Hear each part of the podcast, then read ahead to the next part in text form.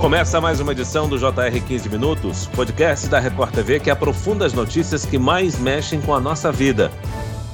No Rio de Janeiro, morreu o motorista do carro que explodiu quando era abastecido com gás natural num posto de combustíveis. As conversões de veículos para gás natural veicular cresceram 74% no primeiro semestre do ano, se comparado aos dois últimos anos. Mas o uso do GNV requer cuidados extras. No Rio de Janeiro, um carro explodiu durante o abastecimento do cilindro. Um idoso morreu e uma mulher ficou ferida. Como o dono do veículo pode evitar riscos de acidentes? E mais, a gasolina com preço nas alturas faz realmente o GNV virar uma boa opção? No 15 minutos de hoje, vamos entender as vantagens e desvantagens de ter carro a gás com o professor do Centro de Engenharia Automotiva da Escola Politécnica da Universidade de São Paulo, USP, Marcelo Augusto Leal Alves. Bem-vindo, professor. Olá, obrigado. Quem nos acompanha nessa entrevista é o repórter da Record TV do Rio de Janeiro, Silvestre Serrano. Silvestre, você acompanhou de perto uma tragédia que aconteceu no Rio e chamou atenção para o uso do GNV. Tudo parecia normal no posto de combustíveis até o momento em que o motorista abriu o porta-malas do veículo. Foi isso, né?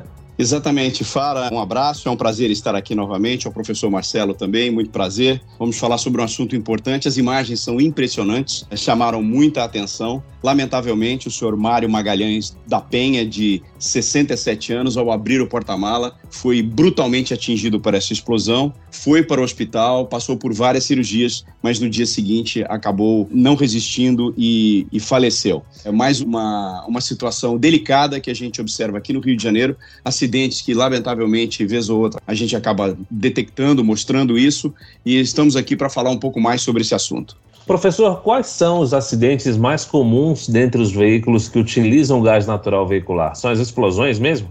Primeiro, a gente precisa pontuar que nós temos no Brasil uma frota de aproximadamente 1,6 milhões de veículos a gás e que os acidentes são relativamente raros. Agora, os acidentes mais comuns e os mais graves são os que são é, ligados à falha no tanque de armazenamento do, do gás natural veicular. Então seria, vamos colocar de uma forma bem fácil para entender, a explosão, tá certo, desse tanque. E aí você tem um acidente muito grave. Existem outros acidentes relacionados a vazamento do gás, entretanto, esses são de menor gravidade se detectados é, rapidamente. Professor, essa tecnologia já é bastante dominada, né? Já temos há mais de 30 anos. Mas ainda assim temos esses acidentes, embora em escala menor. O senhor falou da questão do cilindro. Que tipo de cuidado esses cilindros devem ter para não acontecer esses fatos que nós vimos agora essa semana? Primeiramente, assim, sem a gente tratar especificamente do caso, né, do, do evento, porque eu não olhei esse cilindro, tá? É, mas o que, que a gente pode dizer em termos de cuidados para uma pessoa que tem um carro a gás? Primeiro, fazer as inspeções periódicas nos cilindros e os testes de estanqueidade. Segundo, nunca reparar o cilindro. Então, ocorreu uma falha, apareceu uma rachadura, o que seja, o cilindro caiu, amassou, não existe reparo para cilindro. Não existe usar um cilindro de que está num ferro velho ou num, num, num desmanche e colocar no seu veículo. Tem que comprar um cilindro novo, testado dentro da norma técnica. E o cilindro, depois de alguns anos de uso, ele precisa ser descartado e substituído se não passar nas inspeções. Esse é outro fator muito importante. Às vezes o cilindro ele já atingiu o final da sua vida útil, pode ter problemas de fadiga de material, e aí as falhas costumam ser falhas é, repentinas e catastróficas de explosão do cilindro. Professor Marcelo, o número de conversões de carros para GNV cresceu 74% neste ano. Como é que funciona a instalação desses cilindros nos veículos e quem é que pode fazer a instalação? Existem as oficinas autorizadas, existem os kits aprovados aí pelas entidades como o Imetro. Então, é, é seguir uma oficina que tem habilitação para fazer essa adaptação, certo? Alguns riscos é aquela história, é a coisa feita no fundo de quintal, é feito por pessoas não habilitadas, com peças que não têm controle de qualidade. Aí você começa a ter mais riscos. Professor, na questão dos cilindros, o senhor falou em prazo de validade. Nós temos cilindros de diversos tamanhos. Todos eles têm a mesma validade. Quanto tempo é essa validade? E o senhor falou sobre testes, né? Que esses cilindros precisam ser é, testados a cada período. Qual é a frequência desse teste? Mais ou menos por volta de dois anos de uso, tá certo? É, o ideal é fazer um teste que a gente chama de ensaios não destrutivos. A gente vai buscar na estrutura do cilindro alguma fissura, por menor que seja. Então, existem diversos tipos de ensaio não destrutivo e a gente consegue fazer esse exame e detectar se existe alguma fissura, antes que essa fissura comece a ficar muito grande, colocando em risco a segurança do, do cilindro. Tá? E aí a gente descarta o cilindro se tiver algum problema. Professor, qualquer veículo pode ser convertido para rodar a GNV? E outra coisa, é necessário mudar a documentação do veículo? Eu queria que o senhor falasse também da importância é, desse equipamento ser instalado por instituições, né, por oficinas que tenham o selo de garantia, o selo certificado pelo Inmetro. Nem é todo veículo que pode ser adaptado para GNV. Em alguns casos, a central de gerenciamento do motor ela tem um software que não se adapta ao novo combustível. Então você vai ter um problema de desempenho grande nesse, nesse veículo. O veículo não vai desempenhar muito bem. A documentação precisa ser modificada, porque o veículo passa a ser um veículo que pode ser abastecido com GNV. É importante procurar a empresa certificada pelo Inmetro, né, professor? A gente, quando vai fazer qualquer modificação, seja uma reforma em casa, é, a gente nunca vai pegar alguém que não seja capacitado. Principalmente uma coisa como o kit gás. Quer dizer, é, é, ele tem um componente que é o tanque, o cilindro, ele está, como eu falei, a uma pressão muito elevada. Portanto, não é qualquer um que é capaz de fazer isso e dar garantia. Então, é importante e fundamental que pessoas busquem oficinas capacitadas e façam a manutenção do kit gás. Estamos falando muito a respeito dos cuidados que o motorista que deseja ter um GNV ou converter o seu carro para GNV, ele precisa ter na instalação. É, mas há cuidados também no momento do abastecimento. Nesse caso que nós contamos aqui no Jornal da Record, o motorista, na hora que ele abre o, porta-malas onde está o cilindro, é o momento que acontece a explosão. Mas as normas mostram que todas as pessoas, naquele momento do abastecimento, têm que estar afastadas do carro. Eu gostaria que o senhor falasse sobre isso e o porquê disso.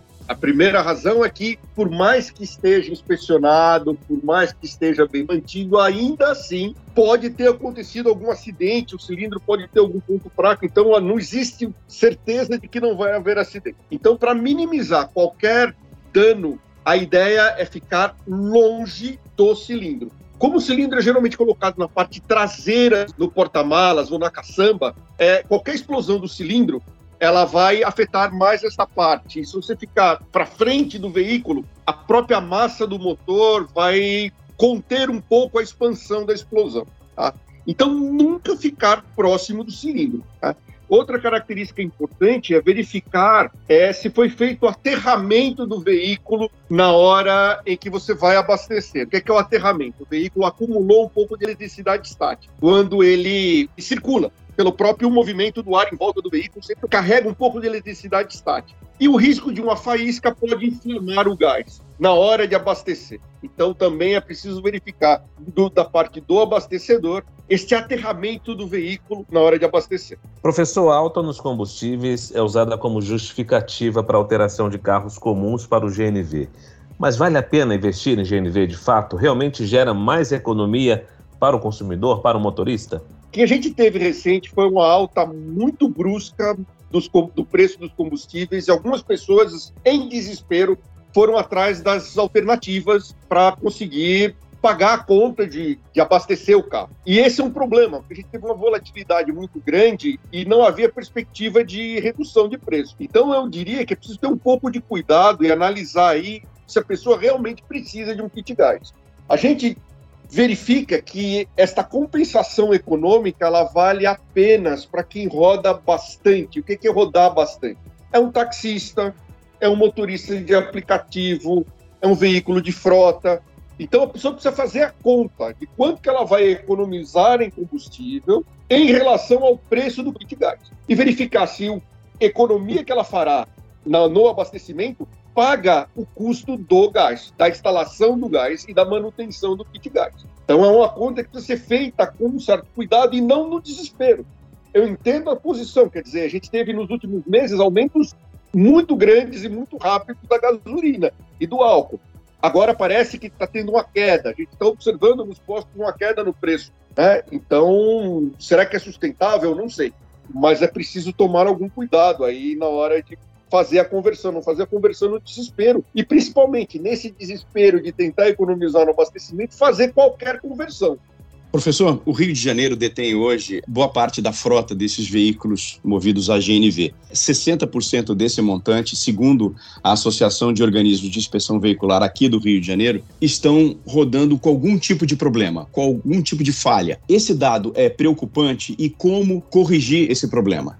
Olha, o dado é muito preocupante. Embora a gente não saiba exatamente qual é a, a a discrepância que existe aí em termos do que deveria estar sendo feito, né? Qual é o, o que, que o cara não cumpriu, mas você ter 60% dos veículos que se acredita que não estão em conformidade com o que deveria estar, é preocupante sim.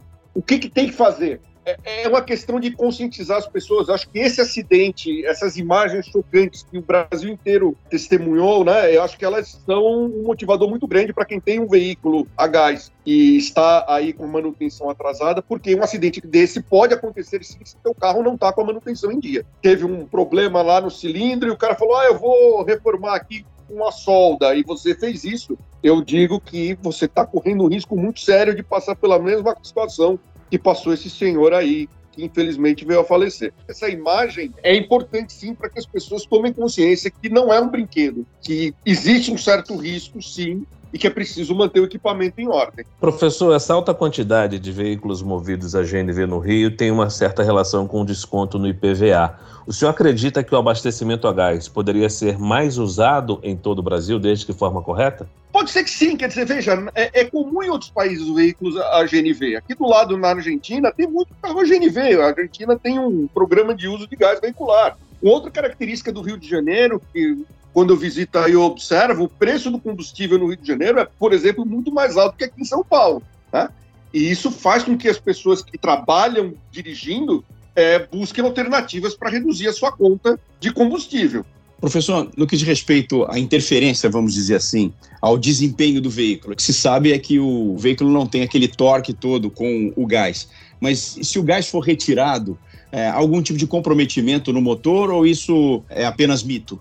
o veículo ele foi projetado para funcionar, especialmente aqui no Brasil, a gente tem a maioria dos carros são flex. Então você tem ali uma central computadorizada que controla o motor e o gás, como ele tem um poder calorífico um pouco menor que a gasolina, você vai notar esta perda de desempenho. O carro fica, usando as palavras do motorista, um pouco mais fraco né, com menos torque, vai dar aquela aceleração, não vai ser tão forte. Você retirar o gás, parar de usar o gás e voltar a usar o combustível comum, não vai ter nenhum problema, não. O ideal seria, se você desistiu de utilizar o gás, é desfazer do kit gás, é desfazer a instalação. Era a melhor situação. Digamos, você fique um ano sem colocar o gás. Nesse um ano não foi feita manutenção nenhuma, as vedações podem ter se desgastado, e aí o sujeito, ah, agora eu vou voltar a colocar gás e aí você pode ter um risco de um vazamento, esse tipo de coisa. Né? Então, o problema de você parar de usar o gás é você, depois de um período mais longo, tentar colocar gás de novo. E aí você pode estar com algum defeito no equipamento e vai ter um vazamento, esse tipo de situação. Professor Marcelo, a manutenção parece ser o segredo de tudo. Mas, além da inspeção, o motorista pode fazer alguma coisa também para evitar riscos de acidentes? Olha, alguma coisa referente à instalação. Né? A gente às vezes vê instalação, por exemplo, em que o cilindro de gás está colocado abaixo do piso do veículo pelo lado de fora. Se tiver algum vazamento, você não acumular gás no interior do veículo. Mas como às vezes está muito embaixo, você pode cair num buraco, você pode bater numa lombada, isso pode danificar o cilindro. E aí sempre, pelo menos uma inspeção, dá uma olhadinha para ver se não tem riscos no cilindro, né? se o cilindro não tem sinais de oxidação, ferrugem. Então são coisas que o, o motorista pode fazer. Agora, o mais recomendável mesmo é fazer as inspeções com testes de estanqueidade e com ensaios não destrutivos. Muito bem, nós chegamos ao fim desta edição do 15 Minutos. Eu agradeço a participação do professor do Centro de Engenharia Automotiva da Escola Politécnica da Universidade de São Paulo, USP, Marcelo Augusto Leal Alves. Obrigado, professor. Muito obrigado. Agradeço também a presença do repórter da Record TV, Silvestre Serrano. Obrigado para você, Silvestre, aí no Rio. Obrigado por ter feito esse convite. Foi um prazer estar aqui novamente. Também deixar aqui um abraço ao professor Marcelo Augusto Leal Alves. E até a próxima. Esse podcast contou com a produção de David Bezerra e dos estagiários Lucas Brito e Kátia Brazão. Sonoplastia de Marcos Vinícius, coordenação de conteúdo Camila Moraes, Edivaldo Nunes e Deni Almeida. Direção editorial Tiago Contreira, vice-presidente de jornalismo Antônio Guerreiro. Nós te aguardamos no próximo episódio. Até lá!